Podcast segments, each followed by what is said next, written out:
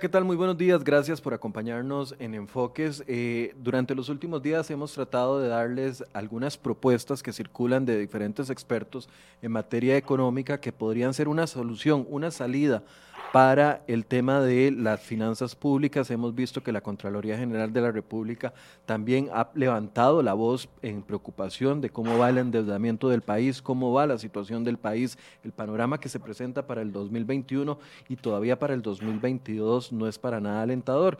Algunos dicen no vayamos al Fondo Monetario Internacional del todo, busquemos soluciones alternativas. Otros dicen ajustemos la propuesta del Fondo Monetario Internacional como debe de ser, una propuesta justa, una propuesta balanceada, equilibrada, con sacrificio del sector público, que nos pueda sacar de este embrollo económico porque estamos como país con el agua hasta el cuello. Y eso es parte de lo que queremos abordar hoy desde el punto de vista propositivo y nos acompaña don Germán Morales de la firma Grant Thornton, quien en muchas ocasiones nos ha acompañado para hablar de temas de impuestos, pero hoy queremos ampliar el panorama, ampliar el foco y poder analizar con él como experto en la materia económica eh, las diferentes posibilidades que pueden existir para una salida económica, para que el país no tenga que sufrir las consecuencias que tendríamos que sufrir si no hacemos absolutamente nada. Don Germán, buenos días, ¿cómo le va? Buenos días, un gusto saludarlos y acompañarles aquí a ustedes hoy y a todos los oyentes. Gracias. Don Germán, tal vez la primera pregunta antes de entrar a hablar de propuestas es, un sector dice, no, no vayamos al Fondo Monetario Internacional. No tengo un buen concepto del Fondo Monetario Internacional. Las experiencias que conozco del Fondo Monetario Internacional han sido fallidas, no hay países que se hayan recuperado de sus crisis económicas tras una intervención o un acercamiento con el Fondo Monetario Internacional. Tal vez antes de hablar de todo lo que queremos hablar el día de hoy, desde su opinión y desde su, perspectiva de mundo, ¿qué, ¿qué, cree? ¿Deberíamos de seguirle apostando a ir al Fondo Monetario Internacional con una propuesta distinta? Sí, sí, a mí me parece que uno tiene que entender aquí que cuando uno tiene necesidad de financiamiento, uno no quiere necesariamente ir a pedir prestado. Porque cuando usted va a pedir prestado, se pueden aprovechar de usted, le pueden prestar a tasas de interés muy altas, le pueden pedir garantías, le pueden pedir condiciones. Nadie eh, de inicio quisiera ir a pedir prestado. Lo cierto es caso, cuando usted tiene unas determinadas condiciones donde sus gastos son mayores que los ingresos, que es lo que nos pasa a Costa Rica, donde los ingresos son una cantidad y yo estoy gastando muchísimo más que eso, vas a tener que ir a pedir prestado.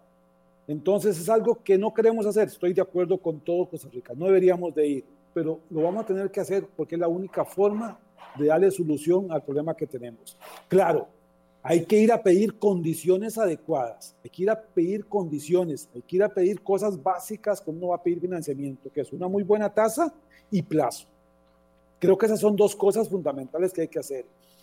Y un tema importante de la propuesta que presentó el, gobierno es que creo que se adelantó a dar demasiadas condiciones favorables para lograr el préstamo, pero sacrificando mucho la calidad de vida del pueblo. Y eso es lo que generó el descontento y eso es lo que causa la reacción hoy de que no vayamos a pedir prestado porque nos van a pedir demasiado. Creo que no, creo que todo depende de la forma en que yo vaya a negociar. ¿Cómo, deberíamos de analizar? a negociar, a pedir condiciones. ¿Cómo, cómo deberíamos de analizar al Fondo Monetario Internacional en este panorama, tratando de bajarlo a, a lo más básico? Estamos como un deudor, si, si, tratáramos de traducirlo a, a, la vida cotidiana, estamos como como un deudor que tiene una mala calificación, que tiene malos ingresos, que tiene finanzas de... Como país, ¿cuál es nuestra, si quisiéramos comparar al país con una persona deudora, cuáles son las características con las que nos ven antes de, definir con quién sí y con quién no ir a pedir prestado? Sí, vamos a ver, en primer lugar, eh, somos un país que tenemos una deuda importante. En este documento que presentó el gobierno para ir al Banco Central, se habla de una deuda del 65.8% del Producto Interno Bruto, una deuda bastante alta. Recordemos que en diciembre esta deuda era solamente de 58, quiere decir que ha crecido 7.3 del Producto Interno Bruto. O sea, en un año. En los últimos ocho, en, unos, en el último año ha crecido demasiado. Eso es un tema importante. Entonces, sí tenemos condiciones delicadas, sí somos un país que para efectos de prestarle plata hay que, hay que revisar bien cómo me va a pagar y qué tasa le pido, pero también uno tiene que entender en el mundo qué es la función del Fondo Monetario y cómo están los demás países.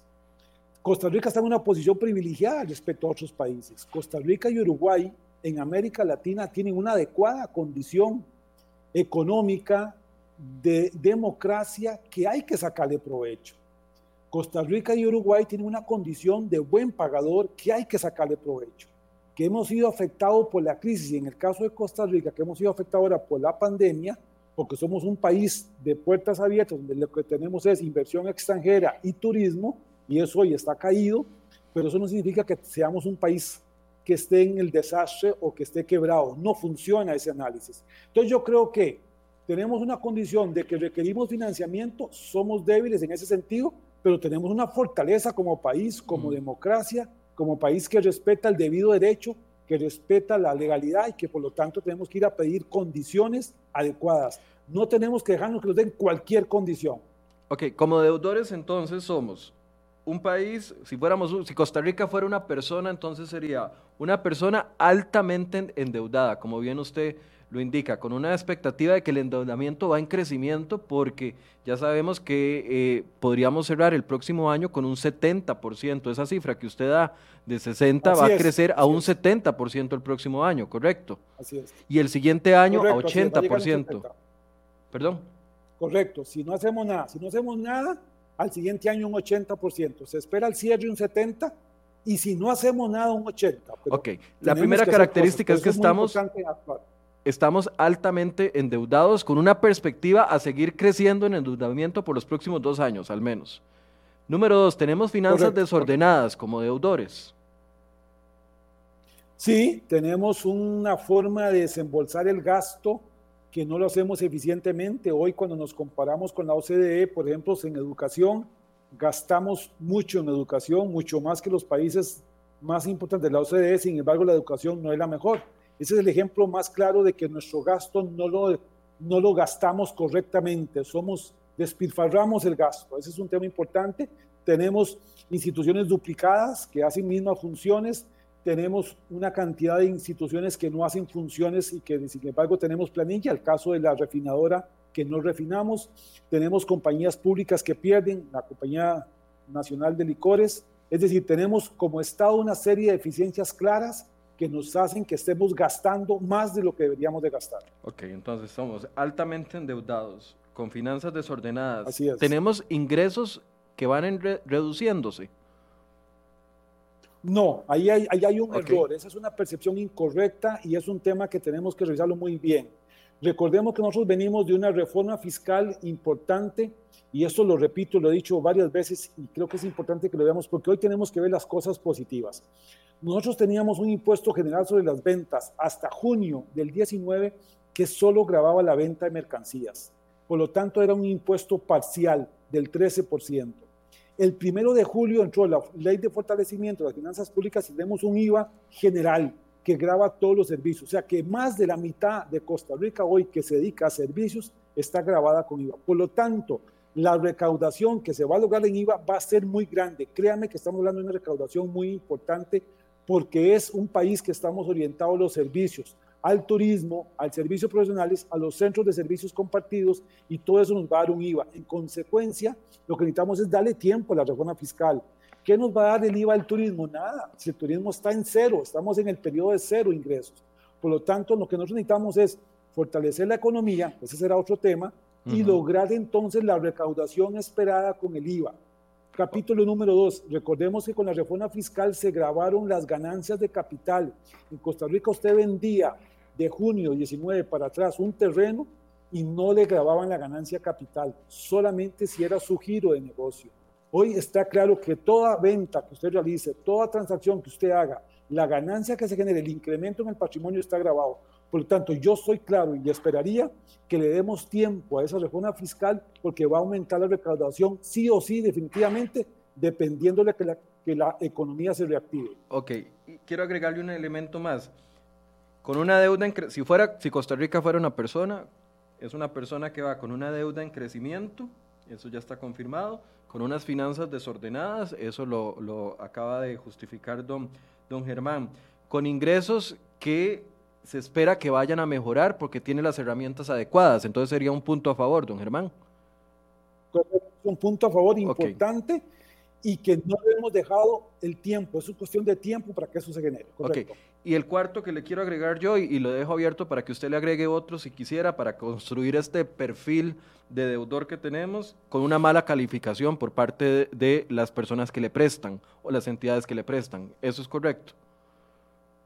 Eso es correcto, porque esto tiene que ver más que todo con el rendimiento, con la confianza del inversionista, con la confianza en el país, pero desde el punto de vista financiero.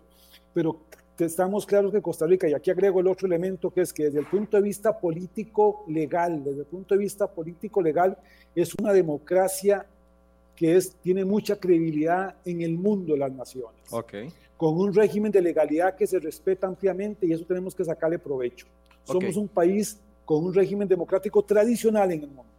Ok, entonces este deudor está altamente endeudado y con deudas en crecimiento, con finanzas desordenadas, con un esfuerzo de ingresos, de crecimiento de ingresos y reactiva la economía, que sería un punto a favor, con una mala calificación por los entes internacionales que lo, que lo califican, pero que tiene otra ventaja y es que tiene credibilidad a pesar de todo este panorama. Correcto. Correcto, muy buenos. Esos puntos son fundamentales para entender la base en que estamos parados. Aquí estamos viendo el, barco medio vacío, el, vaso medio vacío y también medio lleno al mismo tiempo. Ok, ahora viene la parte. Correcto. Tenemos que pedir prestado porque no hay otra solución. ¿A quién le pedimos prestado?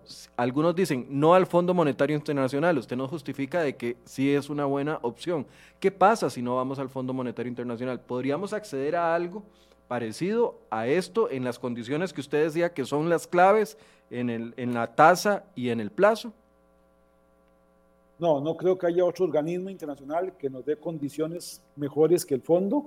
Desgraciadamente a nivel mundial el fondo ha sido muy duro con nosotros y con otros países en otros momentos pero yo creo que es el momento, estamos en medio de una pandemia y la realidad debe ser otra y tenemos que negociarla diferente. Y el otro tema que tenemos que ver es, creo que el fondo sí es el organismo para ir a pedir este Estado, es la meta que le vamos a presentar al fondo. Voy a leerme el objetivo que decía el texto que presentó el gobierno para ir a negociar el fondo. Dice que el, eh, objetivo fiscal del país Tal, vez antes, antes de que me lea lo que, lo que dice eh, eh, la presentación de Doña Pilar, que también ya lo hemos, de Doña Pilar y, y, los, el, resto del equipo económico, nada más quiero pedirle una valoración de, de esa propuesta que hizo, que fue la que nos llevó a, este, a este caos que hemos vivido en los últimos días. Desde su perspectiva, la propuesta que hizo el gobierno, entendiendo que tenemos un, un, un perfil de deudor complicado y que el fondo es el, banco que nos puede ayudar por las condiciones de plaza y de, plazo y de tasa, entendiendo eso, ¿qué lectura hace usted primero de la, propuesta inicial de gobierno?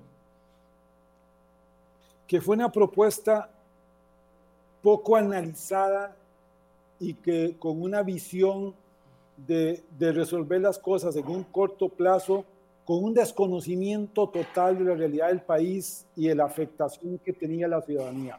Una propuesta hecha en un escritorio sin entender qué le estaba pasando a nuestro pueblo. Y por eso es que se visualiza que es nefasto, que es contrario y que tiene todo en contra. Y me explico por qué es que fue hecha de esa forma, porque se pretende en esta propuesta que se, le, que se desea que se logre un superávit fiscal del 2.2 del Producto Interno Bruto en el 2024, 2.2 en el 2024, el déficit fiscal. Eso es, eso es muy corto plazo para, para, lograr una solución. Claro, claro, es muy corto plazo porque esto era lo ideal que teníamos negociado para irlo a pedir en diciembre sin la pandemia, con una deuda del 57%, pero no con una deuda del 67%. Creo que lo que pasa en la propuesta es que no tomaron en cuenta el impacto de la pandemia para que modificar un poco la propuesta y hacerla más aterrizada en el tiempo y no tan apretada, castigando tanto a la ciudadanía en el corto plazo. Es por, eso, don Germán, que podríamos decir... bajar la deuda a un 50%. Termine la idea, perdón, perdón, que lo interrumpí, termine la idea. No, Porque, porque pretenden que la deuda llegue a un 50% del Producto Interno Bruto en el 2034. El 50% es una deuda muy baja. Repito, en diciembre estábamos en un 57. Quiere decir que el objetivo de esta propuesta es que en el 2034 alcancemos una deuda del 50%. A mí me parece que ahí es donde está lo increíblemente mal diseñada de la propuesta. No tomaron en cuenta la pandemia, no tomaron en cuenta que ya la realidad era otra, que no veníamos en crecimiento como veníamos en febrero, que tenemos una economía estancada, tenemos un sector de turismo en cero y que no se puede pensar ahora en mantener las metas de diciembre 19. Por, por, eso es que eh, esto es como si un deudor que sabe, volviendo al ejemplo de que, de que pasar del país a una persona, eso es como decir que una persona que está con el agua hasta el cuello y que ha venido haciendo las cosas mal, porque ha tenido, ya les repito lo que hemos eh, definido del perfil del deudor, un endeudamiento en crecimiento, unas finanzas desordenadas, es como pretender que una persona arregle las finanzas de la noche a la mañana. Eso fue lo que hizo el gobierno con esta propuesta. Ponerse, ponerse creativo y decir, tengo un problemón y lo voy a solucionar de una vez. Sí, demasiado optimismo. Muy poca realidad tenía esta propuesta. Este es el caso de que un agricultor, póngale que un agricultor que tenga su finquita y su casa y que vaya al banco a pedir prestado para hacer una siembra y tenía pensado pedir un millón de clones para hacer la siembra de papa. Pero resulta que el día anterior se vino un huracán y destruyó la casa. Él tiene que replantear toda su propuesta. La pandemia nos destruyó la casa. Teníamos que haber pensado diferente, teníamos que haber hecho una propuesta totalmente diferente, adecuada a la realidad. No podíamos llevar las pretensiones que teníamos a diciembre 19. Y vea el error, el error es tan evidente que en la propuesta se tienen dos medidas y las llaman así, las llaman medidas de propuesta permanentes y propuestas temporales. ¿Cuál es lo que está en el, error? Las propuestas permanentes son correctas porque son a largo plazo y muchas no requieren temas legales, son simplemente propuestas que se pueden hacer directamente. Pero las propuestas temporales son las que requieren de legalidad y son las tarifas de impuesto. Son las que ellos pretenden que se hagan inmediatamente y son las que castigan al pueblo con tasas y sobretasas en impuestos de renta, en salario, en personas físicas. ¿Por qué? Porque teníamos que lograr, imagínense que lo que tenía esta propuesta de, de medidas transitorias, escúcheme bien, estas de medidas transitorias, ¿sabe qué pretendían? Recaudar un montón de plata, echarle una bolsa e irlo a pagar al fondo, ir a pagar a los deudores. O sea, ir a ir a abonar la deuda con un montón de dinero que hemos recaudado de impuestos, la venta de VIXA, la venta de FANAL, e ir a pagar, a abonar la deuda para que la deuda bajara de 70, que va a llegar en diciembre, a 50. No es posible, la, la propuesta no tiene una realidad. Debíamos haber alargado este plazo. El, hecho de meter, de meter una meta el hecho de meter una meta 2024 y tan ambiciosa como la que usted nos decía y otra tan ambiciosa el 2034 fue lo que se trajo abajo esta propuesta, porque ahí es donde entonces se recargó eh, la necesidad de conseguir mucho dinero y ahí fue donde el gobierno tomó la decisión de que la propuesta iba enfocada en más impuestos y punto. Totalmente de acuerdo. Ese es el error. Fue, fue un desconocimiento total de la realidad del país un desconocimiento del impacto de la pandemia, un desconocimiento del tema de la economía. O sea, por más que decíamos que reactiváramos la economía, el presidente cree que la economía está reactivada. Esto evidencia un desconocimiento total de la realidad del país. y si vamos a ver, porque podemos ahora entrar a una segunda parte, tal vez nada más, podemos entrar ahora a ver las medidas y veamos que muchas medidas ni siquiera requieren de temas de legalidad, lo puede hacer directamente el presidente sin necesidad de ir a la Asamblea Legislativa porque son medidas que ya están, son ejecutables y lo llaman ellos acciones administrativas, que no tenían que haber hecho tanto escándalo con eso. Eh, eh, usted dijo algo que me llegó mucho porque yo se lo dije al ministro de, Hacienda y se lo dije a doña Pilar, ministra de Planificación, ¿dónde está el corazón? ¿Dónde está la sangre? ¿Dónde está... Eh, la, la, identificación con la gente en esta propuesta, porque pareciera que le hicieron de una forma en la que no les importó a quién te iban a afectar y cuánto lo iban a afectar. Y yo le puse ejemplos, eh, y yo sé que usted también lo ha analizado, ejemplos de empresas y ejemplos de personas que de verdad no tienen plata para sacársela y abonarla como impuestos adicionales a los que ya pagan. Eh, eh, entonces usted concuerda conmigo de que es una propuesta que es muy, muy bien redactada y que da muy buenos resultados en el papel, pero que no tiene una gota de corazón para pensar en a quién estaba afectando. No tiene gota de corazón y no tiene realidad de la situación actual del país. Esta propuesta era para haberla hecho en diciembre 19 sin la pandemia. O sea, el conocimiento que se tiene de, esta, de este documento es de un desconocimiento total de la realidad económica del país hoy. ¿Cómo le vamos a decir al, al empleado de la empresa privada que ha sido despedido? Hoy tenemos 544 mil desempleados. Hay un aumento gigantesco del desempleo. Empleados también que han sido recortados su jornada laboral por seis meses, por siete meses en la empresa privada. Y le decimos que cuando le llegue la plata le vamos a curar más impuestos es, increíble el desconocimiento de la realidad del país. Pues claro que la gente se va a enojar. Porque no ha recibido el ingreso correcto, completo que tenía en febrero y ya le están quitando un pedazo para el Estado. Es un desconocimiento total de la realidad. Teniendo el Estado medidas administrativas que están aquí, que pudo haberlas hecho y que tiene que hacerlas sin necesidad de impactar en el pueblo, que ya están aprobadas por la Asamblea Legislativa. Ah, entremos a las medidas para que usted pueda ir analizándolas una por una. Usted me decía, la propuesta, si se, si se cambiara, podrían rescatársele muchas cosas y podría ser una solución real a la situación que tenemos y que estamos enfrentando.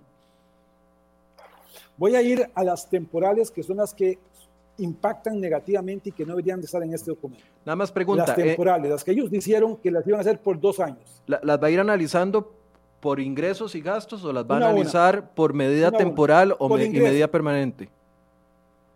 Voy por temporales, ingresos y gastos temporales. Vamos por las temporales que me parece que son las, las que reflejan el, el, mayor desconocimiento de la realidad nacional. Ok, empecemos, temporales. La primera dice un impuesto extraordinario, sí, un impuesto extraordinario sobre la renta. Y aquí nos dicen que van a incrementar el impuesto sobre la renta en todos los elementos del impuesto sobre la renta. Va a aumentar el impuesto a los asalariados dependientes, a las personas que reciben salario. Va a haber un impuesto a los independientes, al trabajador, al médico, al ingeniero, al arquitecto, al contador, con tasas adicionales. Se les va a cobrar también al salario escolar, que ahí podríamos pensar que había alguna realidad, porque realmente ese salario escolar está no sujeto y es en el sector público. Pero entonces, vuelvo aquí al tema un asalariado que gana más de 820 mil colones al mes iba a tener sobretasas en ascenso para pagar impuestos. Igual una persona que fuera trabajador independiente iba a tener sobretasas adicionales en impuestos. Las empresas que iban a tener impuesto de renta iban a pagar una tasa de 36, o sea, 6 puntos más hacia arriba. Donde hoy no se tiene ingresos, no se tiene utilidades. Por lo tanto, hay, hay un desconocimiento total que esta medida se iba a dar por dos años. Es más, es hasta probable que ni siquiera logro recaudar nada, porque no va a haber utilidades netas para pagar esto. No existe posibilidades de que las empresas tengan la rentabilidad que se espera para recaudar este impuesto. Aquí hubo un desconocimiento total de, la realidad del país. El impuesto a las transacciones financieras, que se espera que sea Germán, entonces, eh, el aumento de impuesto de renta o un ajuste en impuesto de renta, independientemente de los salarios de las personas, debería desecharse por completo de la discusión. Porque algunos, algunos mantienen que salarios, algunos dicen salarios mayores a, 500, a, a, millón y medio, otros dicen salarios mayores a, a 2 millones 200 mil, eh, debería de aumentarse la renta. ¿Usted considera de que el aumento de renta, tanto para empresas como para personas asalariadas, debería de salir del todo de cualquier discusión? Es que tenemos que ver globalmente. Recordemos que un asalariado tiene el impuesto de renta que ya sube a tasa de 25, ya la tasa de 25 para los extractos mayores, como a 5 millones, ya pagan el 25% de impuesto al salario. Pero agreguemos también, como le ha dicho la OCDE, que a ese trabajador se le quita también el 9% de cuota obrera para la caja. Entonces quiere decir que un trabajador está pagando un 34% entre la cuota obrera y el impuesto de renta de su salario.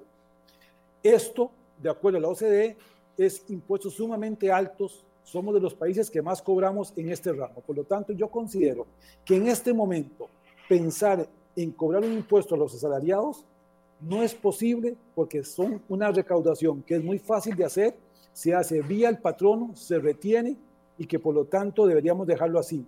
La propuesta de aumentar la tasa me parece que no es, no, es, no es una realidad correcta ahorita pensar en hacerlo.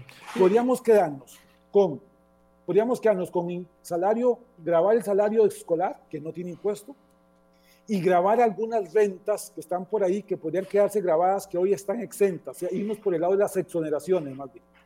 Ok, ahí estamos hablando de, de, otro tema que ahorita me imagino que vamos a abordar. Entonces, aumento de renta, tanto empresas como para personas, eh, desde su perspectiva, debería de quedar descartado. Ahora sí, pasemos al segundo punto. Oh, transacciones financieras, que se pretende grabar con porcentajes que van a ir en ascenso, todo lo que son operaciones en Bolsa Nacional de Valores, en cheque liquidados, operaciones cambiarias, cajeros automáticos. Esto es una barbaridad. Aquí no tiene ningún análisis.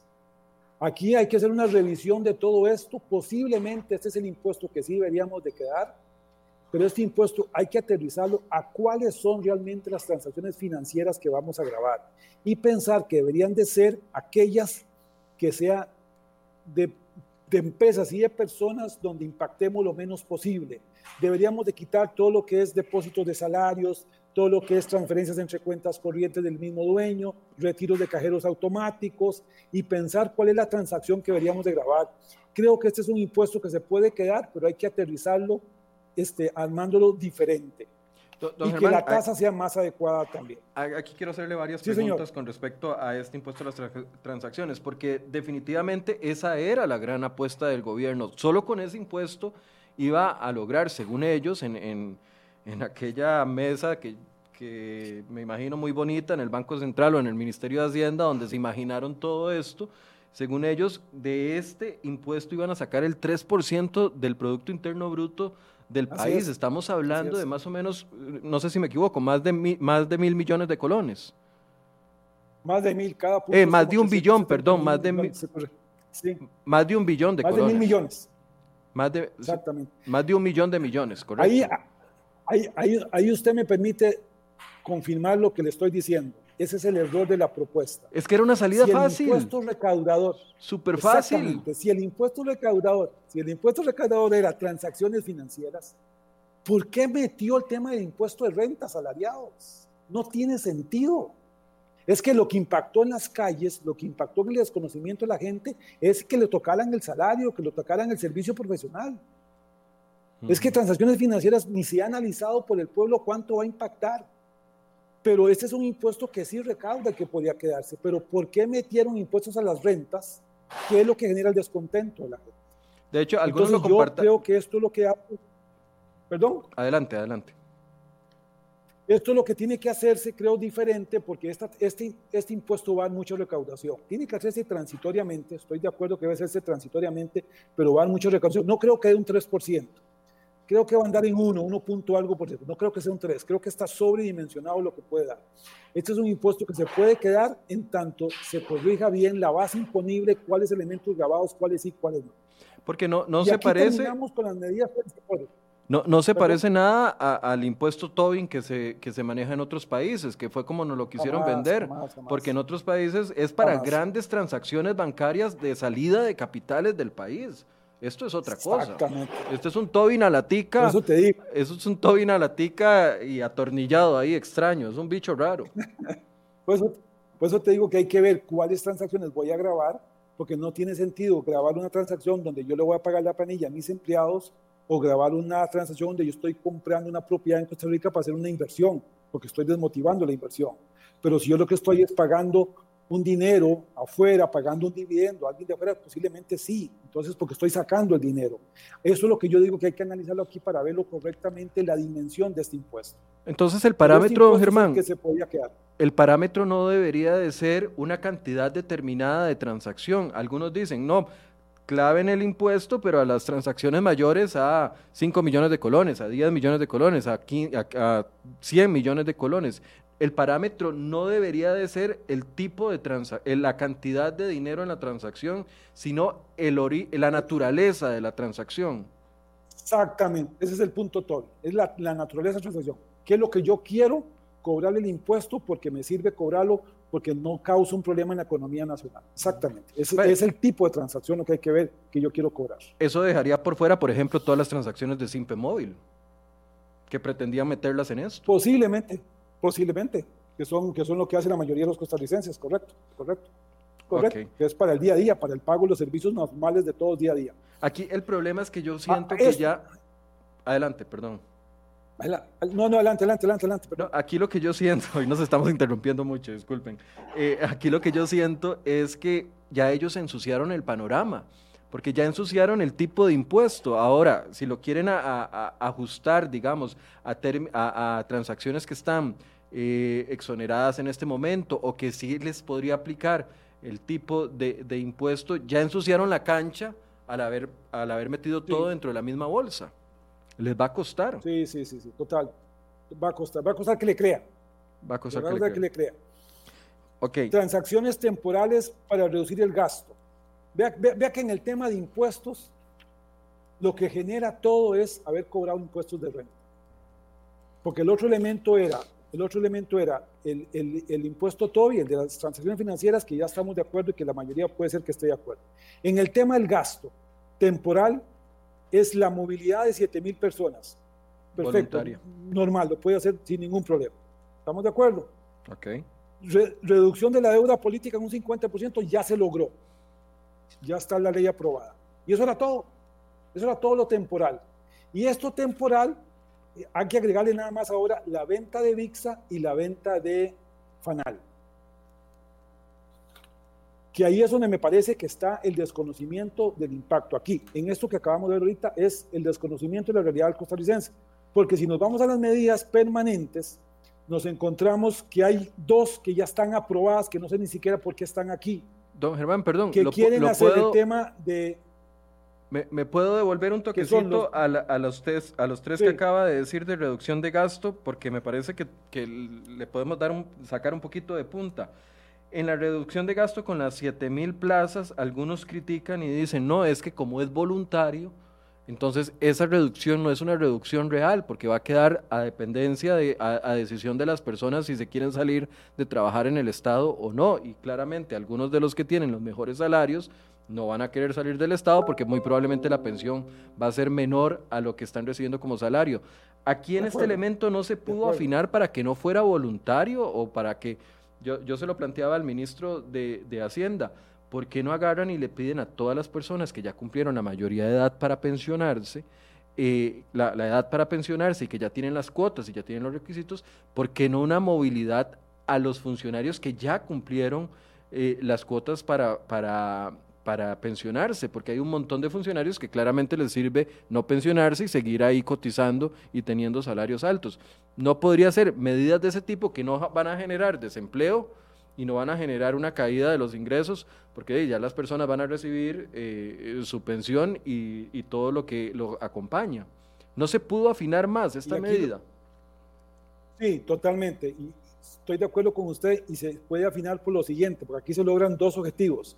Se logra que la persona se pensione y se logra no reponerla. Entonces, lo que usted tiene es que usted deja de tener ese pago, ese salario, y la persona ya no está en el sector público, está en el nivel de pensiones. Sí, hay que hacer algo motivador, hay que hacer una, una ley que permita motivar a que la gente se vaya. En Costa Rica, digamos, lo más cercano aquí es hacer alguna liquidación extraordinaria y decirle que se vaya con más cesantía a la que le toca, darle algún incentivo adicional para que se vaya y esto va a permitir que la gente lo tome. estamos pero, pero eso no generaría más gasto. Y si, Sí, pero una vez nada más. Una vez nada más, pero ya no tenemos el desembolso de todos los salarios. Cuando usted hace un análisis de eso, usted lo recupera en el tiempo fácilmente. Las medidas que hay que hacerlas porque usted lo recupera. La, medida de la medida temporal de reducción de gasto vía movilidad de empleados públicos sí se pudo haber hecho mejor y se podría afinar. Total, total, afinar y hacerlo y lograr cumplir no los 7 mil, pero van a ser 6 mil, 5 mil que se vayan a lograr. Perfectamente el 80% se puede lograr que se vaya. Ya hay experiencias que se han hecho en el pasado y se han logrado movilidades importantes. Okay. La medida temporal de reducción de la deuda política eh, podría ser más agresiva ya o se logró, ya está, eh, está, algunos dicen, de ¿para qué vamos a tener campaña, eh, para qué vamos a financiar partidos políticos en plena crisis económica? Algunos piensan así. Sí, digamos, podría bajarse más, pero ya se hizo un esfuerzo importante. Yo creo que ya está una ley aprobada en ese sentido. Podría llevar otro proyecto a la Asamblea. Son cosas que se pueden lograr. Yo creo que hoy con la comunicación, así como estamos haciendo teletrabajo, creo que ya no se necesita ir a hacer manifestaciones en las calles, creo que los políticos necesitan de menos publicidad, menos gastos y podrían hacerse mucho electrónicamente. Creo que eso también se puede mejorar porque no se requiere esa deuda política así como está hoy, pensando en campañas y en publicidad. Ok, y la tercera, que era la venta de VIX y Fanal, algunos dicen no es suficiente, deberíamos de dar un paso más y vender más eh, activos del Estado. Estoy, estoy de acuerdo, me parece que es correcto, deberíamos de avanzar un poco más, pero tenemos que tener presente que en la medida que metamos más instituciones, va a haber más descontento. Entonces aquí es donde tenemos que equilibrar. Si vamos a seguir metiendo medidas, ¿hasta dónde? Teniendo claridad que lo que requerimos es llegar a un acuerdo. Es más importante llegar a un acuerdo que llegar a un acuerdo perfecto. Entonces, en ese sentido, para mí me parece que podríamos pensar en FANAL, pensar en VIXA y en algunos otros, para no tener tanto problema eh, de descontento de la, de la gente. Ok. Agotado el tema de las medidas temporales. logrado. Perdón. Correcto. Agotado el en tema las de permanentes. Ajá, adelante. En las permanentes tenemos dos, unas que son acciones administrativas, que son dos, que me parece increíble que estén aquí porque esas ya están aprobadas, esas son cosas que ya Hacienda está haciendo. Uno es lo que es este la no aplicación, digamos, de los aumentos salariales producto de la regla fiscal. Lo que están hablando ustedes, lo que hablamos hace un momentito, de la posibilidad de que cuando la deuda llegue a un 70%, ya hay una regla que dice que el gasto tiene que crecer un 1.7 puntos, no hay nada más, no se puede hacer nada más, así que no va a haber anualidades, no va a haber aumentos salariales. Entonces, esa regla fiscal ya está aprobada, eso es ley de la República, me parece que aquí nada más es ejecutar. Esto me parece que aquí no hacía nada y el otro tema que no hacía nada como una acción administrativa era el IVA que se está cobrando desde el primero de octubre a las plataformas internacionales por medio de Internet, que es el IVA del Netflix, el IVA del Spotify, que son cosas que ya están vigentes, donde ahí ya eso ya, está, ya se está actuando. Me parece que, que eso era una acción necesaria que, que, no había que hacer mucho. Lo, lo metieron para rellenar, seguro. Exactamente, yo creo que lo metieron para apoyarse al fondo de todo lo que está pasando, porque la regla fiscal ya está aprobada, lo de las plataformas ya está aprobado, simplemente era para, rellenar. Okay.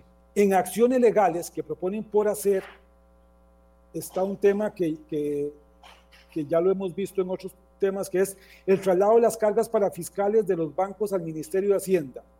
Todo lo adicional que los bancos pagan como, como tasas para fiscales que se les al Ministerio de Hacienda la caja única y que se, se, quite lo que es el Infocop, lo que es CONAPE, Compañía Nacional de Emergencia, el SINAT, y toda esa serie de pagos que se hacen en el sector de las, el sector de los bancos, que se pague directamente al Ministerio de Hacienda. Parece que es una regla sencilla que no, no tiene mayor cosa. La número dos, regla legal permanente número dos, meter un sistema de renta global. En renta global, el tema es que la forma en que está estructurada la ley no se requiere hacer mucho. Me explico qué va a ser renta global. Renta global es globalizar la tasa, ¿verdad? Al globalizar la tasa me explico lo siguiente. Si usted tiene un salario y usted gana un millón de colones, a usted le están reteniendo después de 820 mil el 10%. Pero si usted además tiene un alquiler, usted tiene una casa, no tiene una casa, tiene un local comercial y usted lo alquila, usted está pagando la tasa de 15 del 85% del ingreso. Entonces, usted está en renta, usted está en dos canastas. Por el salario paga el 10% del salario mayor, 820, y por el ingreso del alquiler paga un 15%. ¿Qué es lo que dice renta global? Es que usted va a seguir haciendo eso, pero en diciembre usted hace una declaración, suma todos los ingresos, hace una renta bruta global le aplica una tasa de impuesto global del 30% y el impuesto que usted pagó mes a mes al salario y que usted pagó mes a mes del alquiler se resta como adelanto de impuesto. Entonces todos vamos a quedar con una renta global del 30%. ¿Esto va a aumentar la recaudación? Claro que sí, porque entonces todos vamos a globalizar la tasa. Esto para mí era más importante que meternos a tocar las tasas de impuesto porque esto podría lograr perfectamente que algunas transacciones se globalicen y que genere el que todos estemos con una tasa global del 30%. Don Germán, la ley de renta aprobada perdona ahí, porque entonces algunos donde le dicen a uno renta global, inmediatamente uno va a pensar de que eh, si yo, por ejemplo, no tengo eh, otro ingreso adicional que no sea, tranquilo, entendemos, tranquilo, no se preocupe. Si tenemos otro, otro ingreso, si yo no tengo solo, el único ingreso mío es mi salario y a mí me dicen renta global, yo pensaría, y si gano más de 840 mil corones, pensaría que si me van a globalizar a 30%, me va a golpear el salario inmediatamente. Totalmente, pero es que usted iba a tener dos impactos. usted le iban a globalizar el impuesto y le iban a cobrar el impuesto allá también con una tasa mayor. Usted tenía doble impacto. Entonces yo lo que digo es, por eso, por eso es que para mí es innecesario las tarifas extraordinarias, sino haber propuesto esta renta global, porque esta renta global va a lograr esa globalización de la tasa que todos están esperando. Pero afectaría solo a los que tengan varios ingresos. Son para los que tengan ingresos de diferentes canastas, que tengan salarios, servicios profesionales y que tengan también alquileres, por ejemplo. Ok, si yo tengo un salario de, de, de 900 mil colones, y no tengo otro ingreso, ingreso, no me afectaría renta global. No le pasa nada, no le pasa nada. me, quedo con la tasa que estoy pagando ahorita. Exactamente, exactamente. Ok, entonces no necesariamente renta global significa un aumento de, lo, el, de los impuestos, eh, de los impuestos que pago. No, no, es en tanto yo tengo varias canastas en que tributo diferentes canastas, tengo diferentes tasas de impuestos. Ok. ¿Ok? El otro tema, el número tres de las permanentes, es el incremento de bienes inmuebles. Que esto es extraordinariamente, lo que hicieron fue increíble, o sea, aumentaron un 200% la tasa. La pasaron de 0.25 a 0.75, está tres veces. Es un aumento neto de un 200%. Esto es, esto es increíble, esto es un desconocimiento total, esto, es otro, esto refleja desconocimiento total de la realidad nacional. ¿Por qué? Porque somos un país que hay pequeños propietarios de fincas, agricultores, exportadores que tienen grandes fincas sembradas de banano, de piña, que van a pagar grandes impuestos que no va a alcanzar.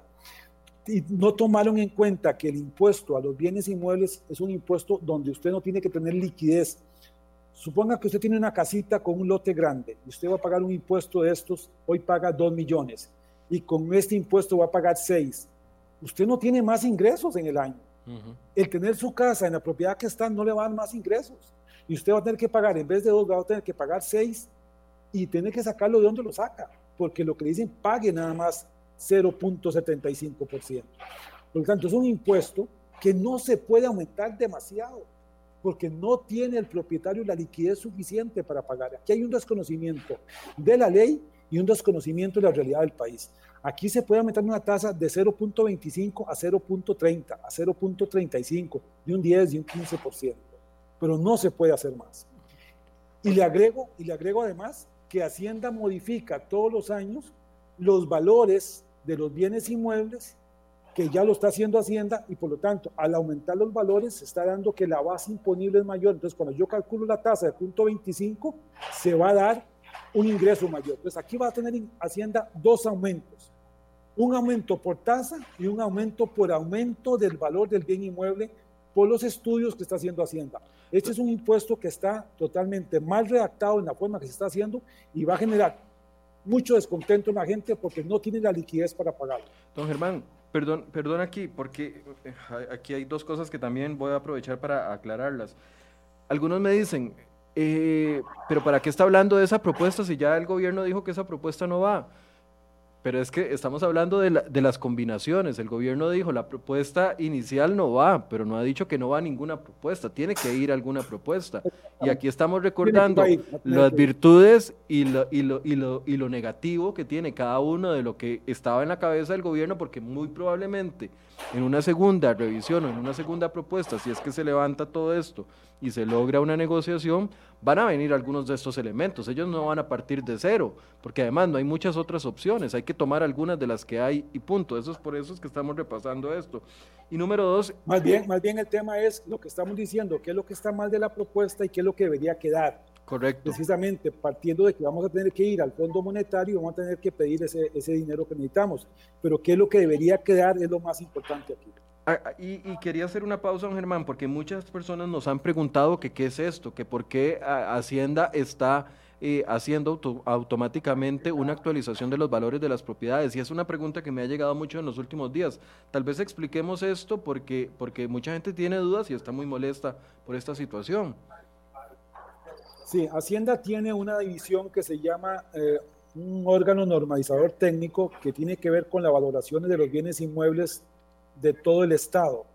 Y Hacienda tiene una, un procedimiento que se hizo por medio de un mapeo de todo el país, donde se tiene establecido todas las zonas homogéneas del mapeo de Costa Rica, de todos los, los, los cantones.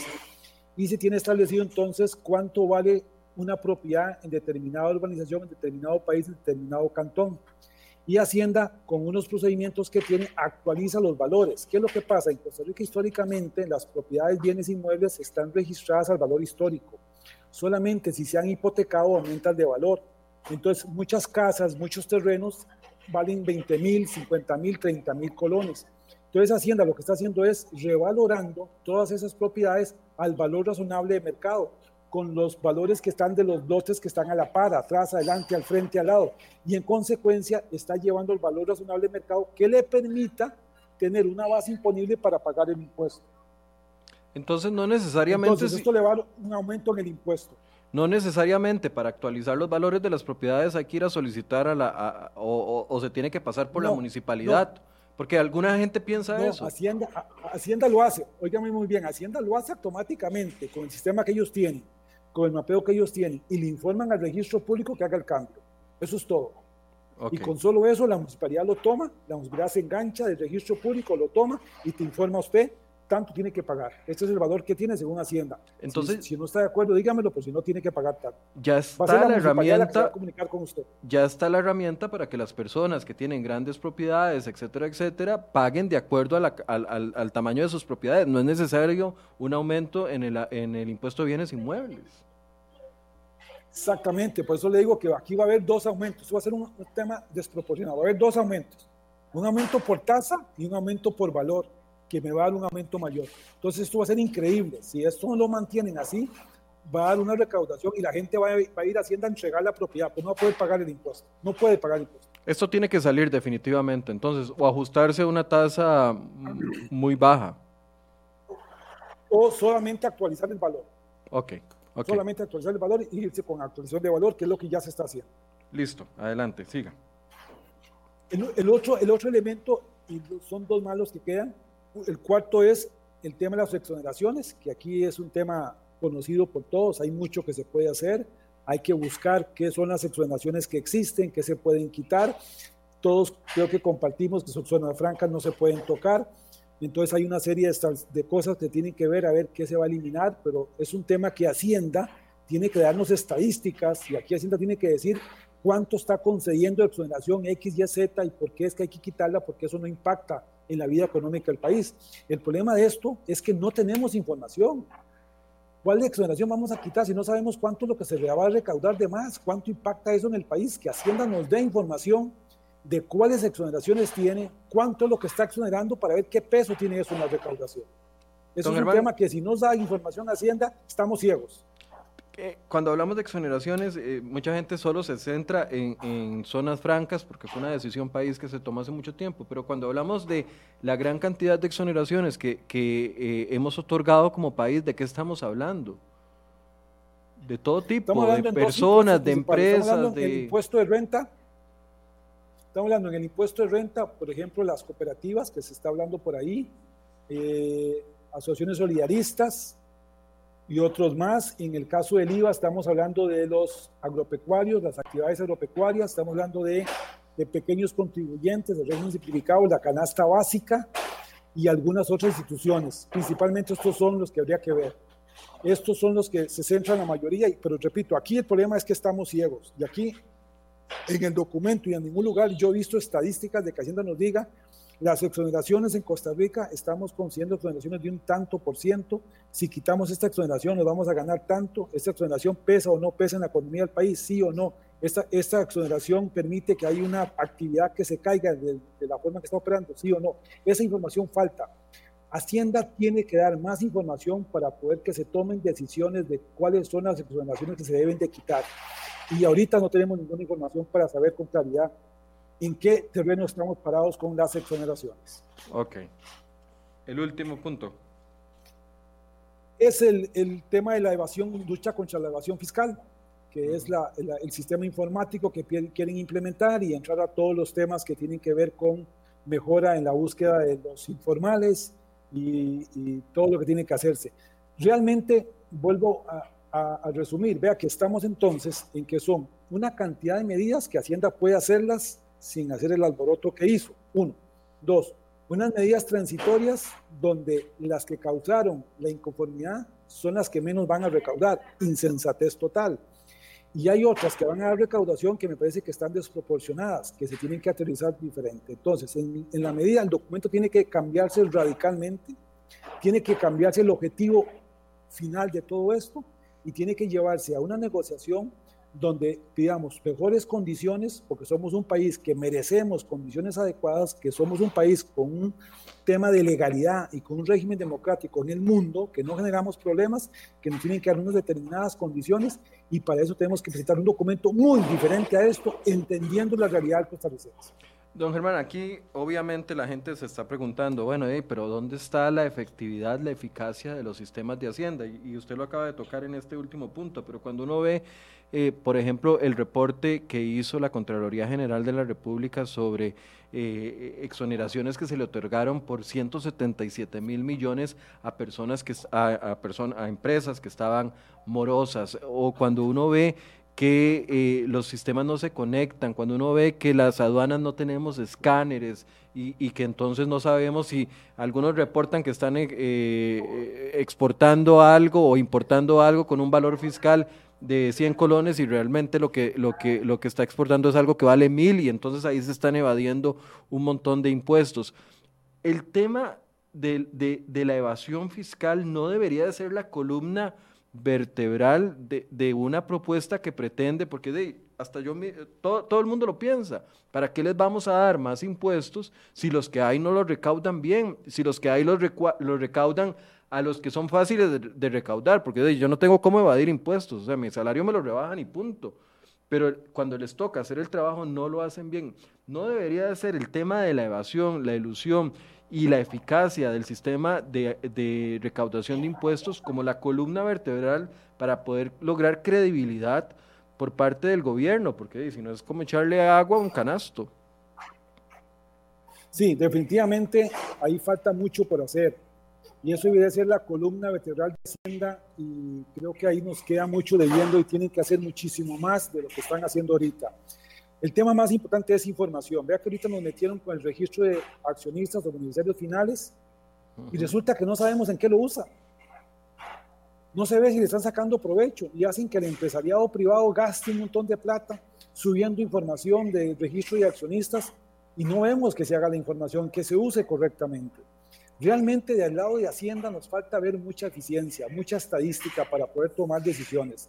Creo que ahí es un tema que nos queda debiendo al Ministerio de Hacienda en la forma de operar, en la forma de hacer su trabajo, para que pueda dar confianza de que se está recaudando correctamente lo que tiene que recaudarse. dos puntos más, don Germán, eh, para ir concluyendo. Uno, eh, la idea de renegociar la deuda interna del país. Esa es una idea que ha surgido eh, durante los últimos días. Economistas muy reconocidos la han planteado, economistas muy reconocidos la han criticado. De hecho, yo se lo he preguntado a varios sectores. Eh, la ministra, a la exministra de Hacienda, por ejemplo, le pregunté, ¿por qué no renegociamos todo ese 72% de deuda interna que tenemos con entidades del propio Estado para, para conseguir una mejor tasa y estarles dejando de pagar 8% o 9% y decir, no, no, podemos pagarles 5, 6, 7% por un periodo de dos o tres años? Y, la respuesta que me dio doña Rocío es, es que parte de eso, la, la mayoría de esos fondos no son del Estado. Son de fondos de pensiones, son de fondos de, de pensiones eh, y, y, de otras entidades, superávit de algunas instituciones, etcétera, etcétera. ¿Cómo, ¿Cómo se podría apostar a una renegociación de la deuda, incluyendo, aunque sean fondos de pensiones? ¿Cómo lo ve usted? Sí, claro.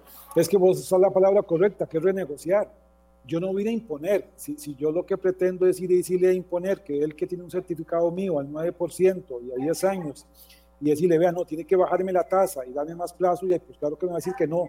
No es imponer, es ir a negociar, es decir, decirle, vea, tenemos un problema. Si usted deja ese certificado como lo tiene al 9% y a pagar el 2023, no voy a poderlo pagar. Venga, renegociamos, yo le hago un certificado diferente, me lo extiende al 34 y me da una tasa de 8, una tasa de 6. Se llama renegociar, no imponer. Y sí, es un tema fundamental, entiendo que hay un viceministro que está encargado de eso, creo que es fundamental que se haga, tiene que ir a renegociar con los principales dueños de la deuda, de los certificados del, del, gobierno de Costa Rica, y eso hace una reducción importantísima en la presión de la deuda que tenemos ahorita. Es un trabajo pendiente que tiene que iniciarse ya, de inmediato. Pero sí se puede hacer, desde su perspectiva. Total, sí se puede hacer. Renegociar, es renegociar, claro. No, es imponer, es ir a renegociar. Ok, y la otra idea que también anda, anda dando vueltas y que ya se la he preguntado a mucha gente, no, no he obtenido una respuesta de aprobación o de, apoyo a esta idea, que es utilizar eh, parte de las eh, reservas del Banco Central, eh, que andan en los 8 mil, 9 mil millones de, de, dólares, utilizar parte de esas reservas para eh, financiarnos? Me parece que es un tema muy económico y de mucho para el país, porque esas reservas representan todas las posibilidades que tenemos para casos de emergencia, como lo estamos viendo ahorita, que tiene que ver con el tipo de cambio, que hay que saberlo controlar también. Me parece que eso son tomar, ya es tomar fondos de riesgo que nos pueden llevar a un riesgo mayor en otros niveles. Creo que todavía no estamos en ese estadio creo que debemos tomar otras medidas primero antes de pensar en eso. Ok, a nivel global, don Germán, quienes, quienes eh, objetan la, la, posición del gobierno y las alternativas que han dado, eh, quisieran que este proceso eh, sea solo a punta de recorte de gasto y eh, renegociación de deuda, etcétera, etcétera, y que no se toquen impuestos. Y claramente uno no quiere que le metan más impuestos. Y, después de, de, ver la efectividad del gobierno a la hora de cobro, yo no quisiera pagar ni un colón más de impuestos, pero es realista pensar que se puede salir de esto sin que algunos sectores paguen más impuestos. Yo creo que tenemos que tomar de dónde venimos. Venimos de una reforma fiscal que se hizo en el 2019, primero de julio del 19, donde fue de impuestos. Por lo tanto, ya se hizo una reforma grande en impuestos, por lo tanto, lo que sigue es más en gastos y tal vez un poquito en impuestos. Pero tenemos que pensar que no puede ser como está aquí en esta propuesta, que es 80% ingresos y 20% gastos. Debe ser totalmente al contrario. 80% al gasto y un 10, un 20% de impuestos, porque la reforma grande de impuestos ya se dio el primero de julio del 19 y ajustar las metas como al, principio usted nos, nos, introdujo en este tema diciendo de que la meta del 2024 de bajar el déficit a, los, a las cifras que estaban y la meta del 2034 era muy ambiciosa por parte del gobierno. ¿Ajustar las metas a qué? ¿A qué tipo? A que tengamos... Es que el problema, lo que yo te decía es que el problema es que dejamos la propuesta como si tuviéramos un país a diciembre 19, no tomamos en cuenta los siete puntos nuevos de deuda que tengo producto de la pandemia. Por lo tanto, me parece que deberíamos de pensar en que tenemos que extender la negociación y no pensar llegar al 2034 a una deuda del 50, sino va a ser de un 55%. ¿Por qué? Porque tuvimos que endeudarnos para atender la pandemia. Esa realidad creo es la que la presidencia no la visualizó y la quiso resolver muy rápidamente tenemos que alargar el plazo de recuperación que queríamos lograr en diciembre, hoy va a ser otro plazo. Al Estado le va a tocar una nueva realidad también. No hay forma, todo nos toca una nueva realidad. Bien, ¿quiere hacer una conclusión, don Germán? Sí, a mí me parece, eh, lo que estamos hablando es que necesitamos los 1.750 millones. Creo que hay que ir al Fondo Monetario, pero con una propuesta totalmente diferente. Repito, dándole vuelta a la propuesta, entendiendo la realidad del país, y entendiendo que tiene que ir a la par de una reactivación económica, eso es fundamental. Bien, le agradezco mucho, don Germán. Como siempre, usted muy, muy, muy claro y muy específico en, en, los temas. Gracias por acompañarnos el día de hoy. No, con gusto, Gracias. Buen día. Buen día. Gracias, gracias a don Germán Morales de la firma Grant Thornton, experto en estas eh, temáticas económicas, macro, microeconómicas y también empresariales. Bueno, esta es una de las opciones, esta es una de las posiciones. Nos hemos comprometido a tratar de traer a la mesa eh, de enfoques la mayor cantidad de opciones, de propuestas, ya las hemos tenido acá con otros economistas y las vamos a seguir trayendo en un esfuerzo por ver el panorama más amplio, que no es solo impuestos, que hay otras opciones, hay otros esfuerzos que puede hacer el gobierno de la República y que puede hacer el país sin pensar en esa meta de 2024 porque se los eh, vengo diciendo desde hace días, la meta del 2024 es solo para, que, para dejar bien parado al PAC en su salida, pero hay más país después del, del 2024, hay más vida después del 2024 y hay más eh, opciones que nos pueden ayudar, que aunque no nos lleven a cumplir una meta económica, que no, que no genere números tan bonitos para la salida del PAC en el 2024 y ver quién va a seguir, al rato siguen ellos, uno no sabe, en este país uno no sabe, o para el gobierno que venga, Tal vez las cifras no van a ser muy bonitas y no van a poder hacer comunicados de prensa muy bonitos diciendo logramos salvar las finanzas públicas, pero va a ser más realista y sin menos sufrimiento para las personas que verdaderamente nos estamos esforzando por pagar nuestros salarios, pagar nuestros impuestos, perdón, de nuestros salarios. Muchas gracias por su compañía y muy buenos días. Los esperamos mañana con más de enfoques.